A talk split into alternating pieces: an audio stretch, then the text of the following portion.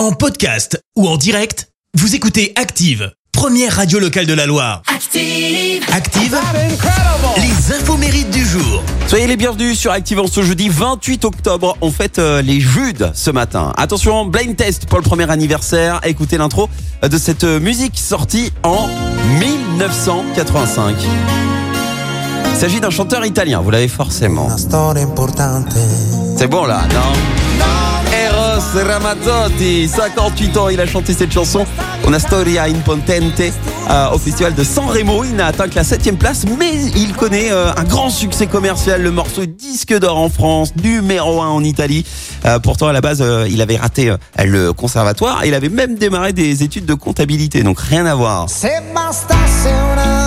Aujourd'hui, c'est le chanteur italien le mieux payé au monde. Et des succès, il en collectionne. hein. On se souvient notamment de ce duo,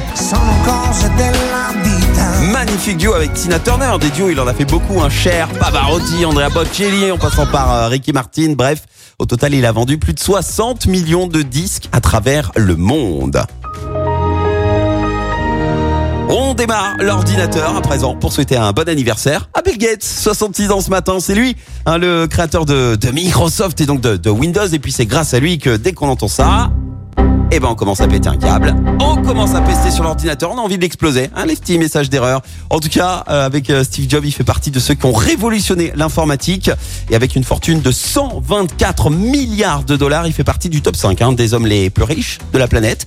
Et quand il ne dirige pas son empire, il lit pour euh, rester vif et beaucoup. Hein. En moyenne, Bill Gates lit 50 livres par an. Et euh, aujourd'hui, parmi euh, ses plus grands regrets, il en a un euh, de regret, c'est de ne connaître aucune langue étrangère. Mais bon anniversaire à lui.